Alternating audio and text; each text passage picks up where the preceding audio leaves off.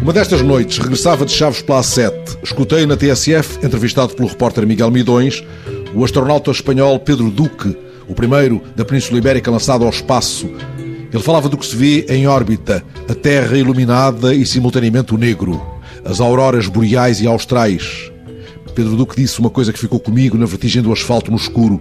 Vistos do espaço, os países passam a grande velocidade.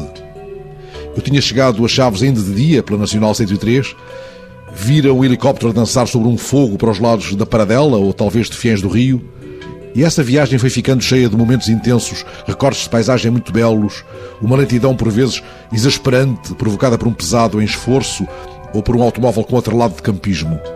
A albufeira do Alto Rabagão, ao lado direito, não evitou, apesar da beleza, que eu anotasse, pelo menos em três povoações, uma mesma indicação de placas em fundo castanho escuro, a cor de referência aos lugares monumentais ou de importância patrimonial. Forno do Povo.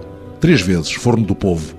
Horas depois, em ritmo veloz na A7, o negrume cerrado não permitia qualquer leitura para além daquela que é dada por placas assinalando grandes aglomerados, cidades médias, vilas de alguma importância. Um mar de luzes pousado no negrume, efeitos curiosos provocados na face visível da Lua pela interposição de nuvens rápidas.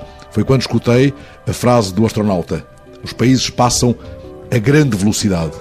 Ela pousou nos meus pensamentos enquanto eu rasgava velozmente a noite, que parecia o véu de um país imóvel. Eu corria sobre o sono de um território suspenso.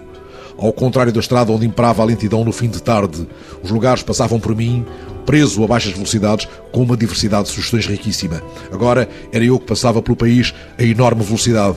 Nas autoestradas, nenhuma placa diz, contudo, forno do povo.